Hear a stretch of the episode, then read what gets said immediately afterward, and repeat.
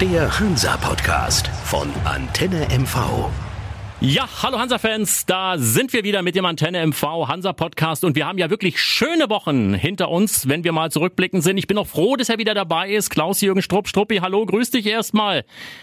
Moin Sven, hallo in die Runde. Und ich denke mal, du hast auch ein breites Grinsen wie alle Hansa-Fans äh, ja im Gesicht, weil zum Können kommt auch noch Glück dazu und das sind die beiden Faktoren, sage ich mal, die nach Aufstieg riechen.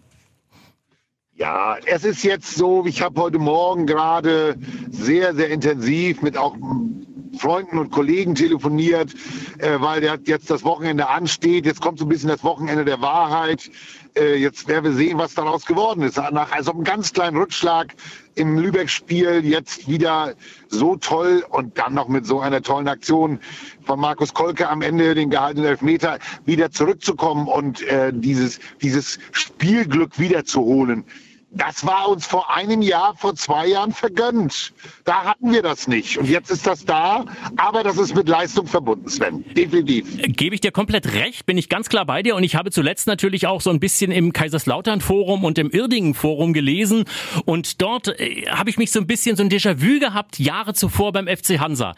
Genau das ist das Problem. Wenn du da unten drin stehst wie Kaiserslautern, die nur wirklich ein tolles Spiel in Rostock gemacht haben, die überlegen waren, die das Ding eigentlich gewinnen das müssen, der so. Punkt wäre schon zu wenig gewesen, dann verlieren verlierst du so ein Spiel. Und genauso Uerdingen, die haben die Chance. Ich meine, was willst du mehr als ein Elfmeter in der Nachspielzeit? Machst du den rein, kommt Hansa nicht nochmal zurück, ist 1-1, hast du wenigstens einen Punkt gegen einen Aufstiegskandidaten. Nein, in so einer Situation machst du den eben nicht rein. Da hält ein Kolke den. Umgedreht, ne? Wir haben das oft genug erlebt. Und die haben natürlich in dem Forum auch genauso diskutiert wie wir vor Jahren immer. Ach Mensch, wenn da unten drin stehst, dann wird das einfach nichts. Dann hast du das Glück nicht. Und die Rostocker, die stehen da oben, die haben einfach das Glück. Da musste ich mich kurz einmischen, hab so gedacht, gedacht, habe mich natürlich nicht als Hansa-Fan zu erkennen gegeben, aber habe so gedacht, Jungs, klar, aber das Glück hat sich Hansa auch erarbeitet. Das darf man nicht vergessen. Das darf man einfach nicht das vergessen. Ist halt so. Ja, und man hat personell wirklich gut ist man gut aufgestellt beim FC Hansa Rostock, sowohl in der Spitze als auch in der Breite. Und wenn man dann noch so einen Torhüter hat, der vor Selbstbewusstsein derzeit sowas von strotzt, dann ist das nicht nur Glück. Nein, ich bleibe dabei, das ist auch Können. Und ein Markus Kolke, der 14 Elfmeter schon in seiner Drittligakarriere gehalten hat, der kann das einfach. Der kann das einfach. Das war ja sofort der Satz, als es dann hieß, äh, ja gut, Nico, nein, nein, hat den, den, den Reflex, ne?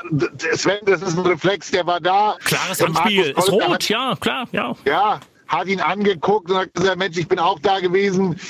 Das war so, Punkt, ja.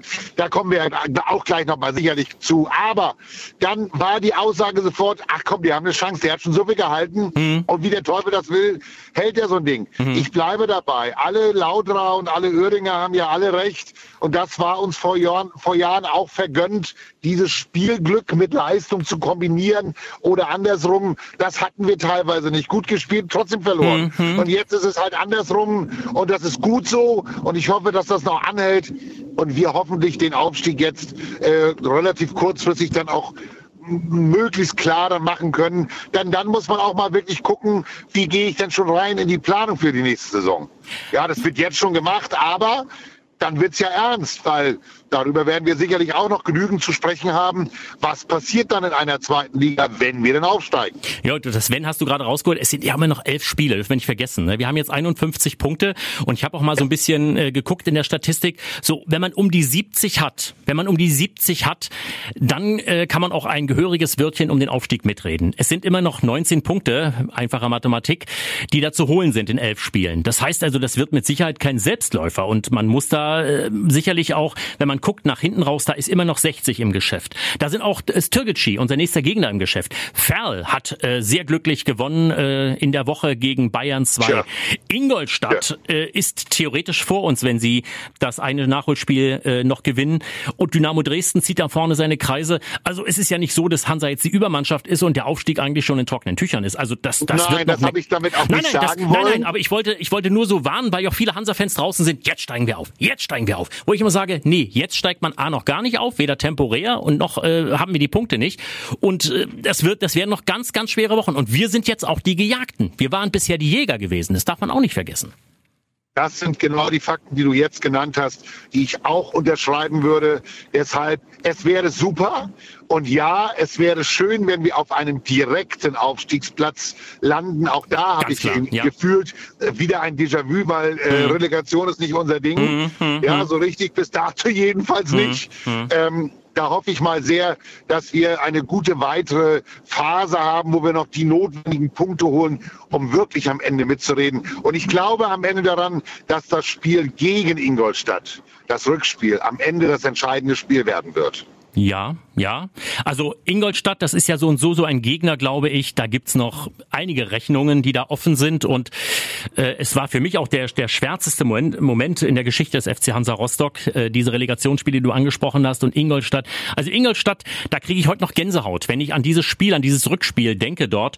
Tja. Und äh, es wäre einfach, es wäre einfach, ich, ich muss dazu noch was sagen, auch wenn es, vielleicht hören uns auch Ingolstadt-Fans jetzt. Äh, ich habe mich letztes Jahr ein bisschen gefreut, als die die Relegation so verkackt haben. Muss ich sagen, ach guckt mal Freunde, jetzt wisst ihr vielleicht, wie wir uns damals gefühlt haben. Das darf man, glaube ich, auch als Hansa-Fan. Nein, das ist doch völlig Ja. legitim. Und deswegen, ich, Also aus Sicht der Hansa-Fanbrille, die wir beide ganz stark Ja. aufhaben, dürfen wir das auch mal sagen. Natürlich haben wir doch im Hinterkopf, wie du gerade auch selber gemerkt hast, mir immer wieder hoch. Ich möchte keine Relegation Ja. haben.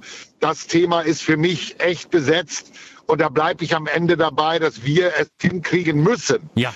Einen, wenn wir aufsteigen können, das klar zu machen. Ja. Ja, deswegen ist das Spiel gegen Ingolstadt sicherlich an dieser Stelle ein sehr wichtiges, auch aus diesem einen Grunde, dass wir dort vielleicht uns auch ein Stück weit wiederholen können, was wir da mal in der Aufstiegsphase, der wir waren, äh, dort hätten holen können. Also, hätte, hätte Fahrradkette. Es bleiben noch ganz viele Spiele.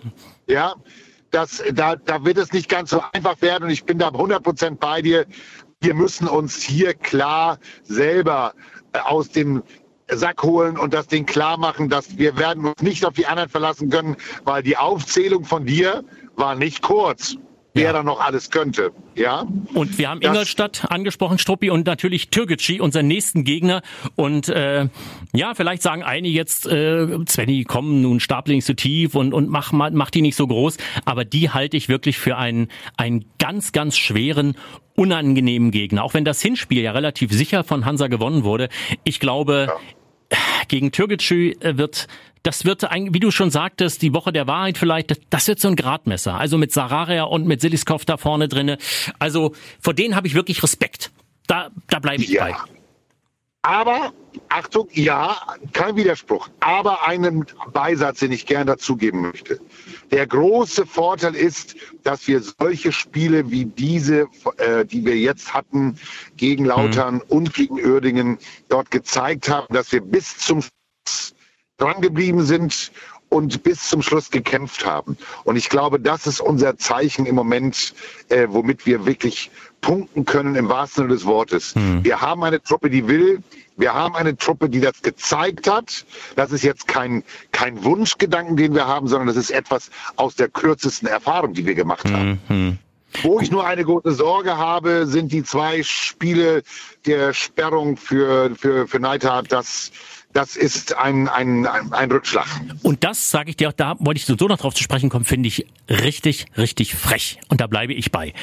Äh, das ist quasi so eine harte Bestrafung für den FC Hansa Rostock. Es war jetzt Gut, es war ein klares Handspiel. Müssen wir nicht drüber reden, ist rot. Er steht auf der Linie. Aber sind wir mal ehrlich, wir wissen nicht, und du hast es angesprochen gehabt, was wäre gewesen, wenn er die Hand nicht äh, zum Ball gestreckt hätte. Kolke hätte vielleicht Ja. gehalten. Irding hat dafür einen Elfmeter bekommen. Er hat die rote Karte bekommen. Gut, die restliche Spielzeit, die äh, spielt keine Rolle mehr. Er hätte auch in der ersten Minute schon diesen Fehler machen können, dann wäre ein ganzes Spiel noch draußen gewesen. Aber ich denke, bei solchen Dingen, wenn es in einen Elfmeter gibt, reicht Einspielsperre und nicht nach dem Motto, wir geben ihm mal zwei, weil Irding nicht getroffen hat und damit einen Punkt verloren hat. Es war ja auch nicht das klassische Handspiel, dass er wie ein Torwart auf der Linie gestanden hat, sondern es war ein Reflex. Und auch das sollte man damit einfließen lassen. Ich finde zwei Spiele, es ist zu viel. Also ein Spiel tut's da Im- auch. Ja, ich bin dabei. Im Moment ist ja die, die Schiedsrichterschelte wieder ganz weit oben. Ja. Ich denke an das Spiel äh, Saarbrücken. Ja, ähm, ja, Kwasniok das hat er auch. Ja. Hat da ja richtig einen vom Leder gezogen.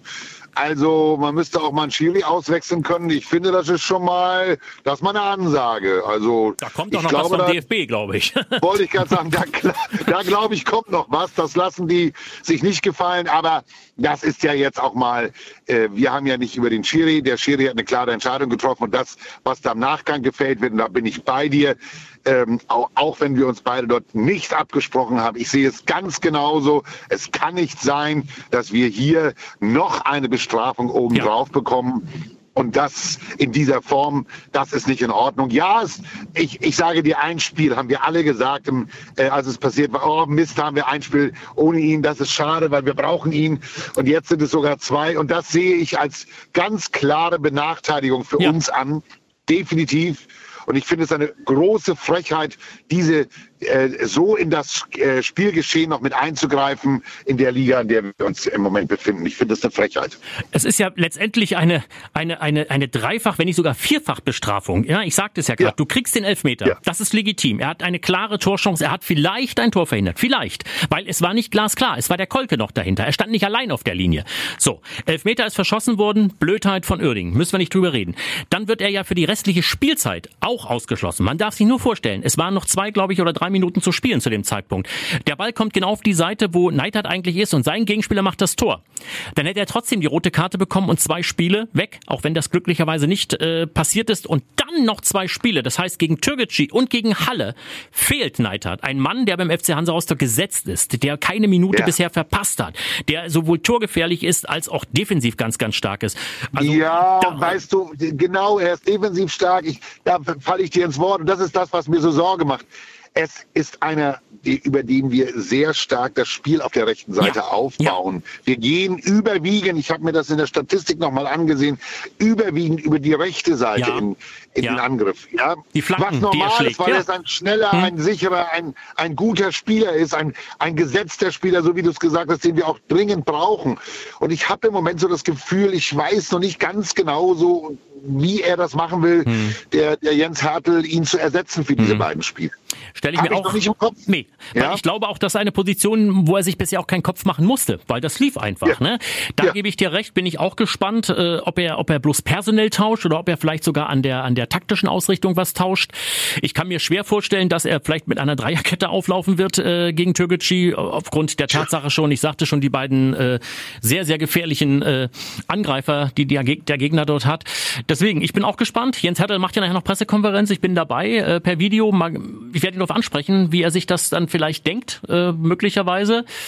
Und äh, wir wissen ja auch immer noch nicht ganz genau, was ist beispielsweise im Sturm. John Verhoek, kommt er möglicherweise zurück? Reicht das schon? Also eine Bänderdehnung ist ja auch keine Geschichte, die nach zwei Tagen ausheilt. Ne? Also da gibt's einige ja, Fragezeichen. Das, was ich hörte aus dem Umfeld heute Morgen, Wohl noch nicht. Man hofft noch. Wir haben ja noch drei Tage ja, ja. oder zweieinhalb Tage. Man hofft noch.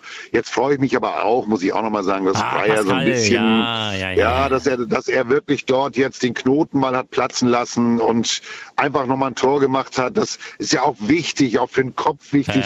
Vielleicht ist es das jetzt auch die Initialzündung für ihn, ähm, wenn dann Jens Hertel ihn bringen muss, weil es bei, bei John mhm. noch nicht geht, mhm. habe ich, den habe ich den festen Eindruck gehabt, dass, dass bei Pascal Breyer jetzt wirklich auch die Stimmung gestiegen ist mhm. nach ganz weit oben und er Lust hat, jetzt was, was draufzulegen und was hinterherzulegen. Da bin ich ganz gespannt drauf, wie das jetzt kommt. Äh, Gott sei Dank hat er auch getroffen, weil er hat ja unmittelbar vorher, paar Minuten vorher, diese riesige Chance, wo er ganz alleine ja. vor dem Keeper der Oerdinger steht, wo ich ja. dachte, ey, das ist eine Kopfsache. Weil so ein Typ, so ein Knipser wie, wie Breyer macht den doch eigentlich im Schlaf. Ne?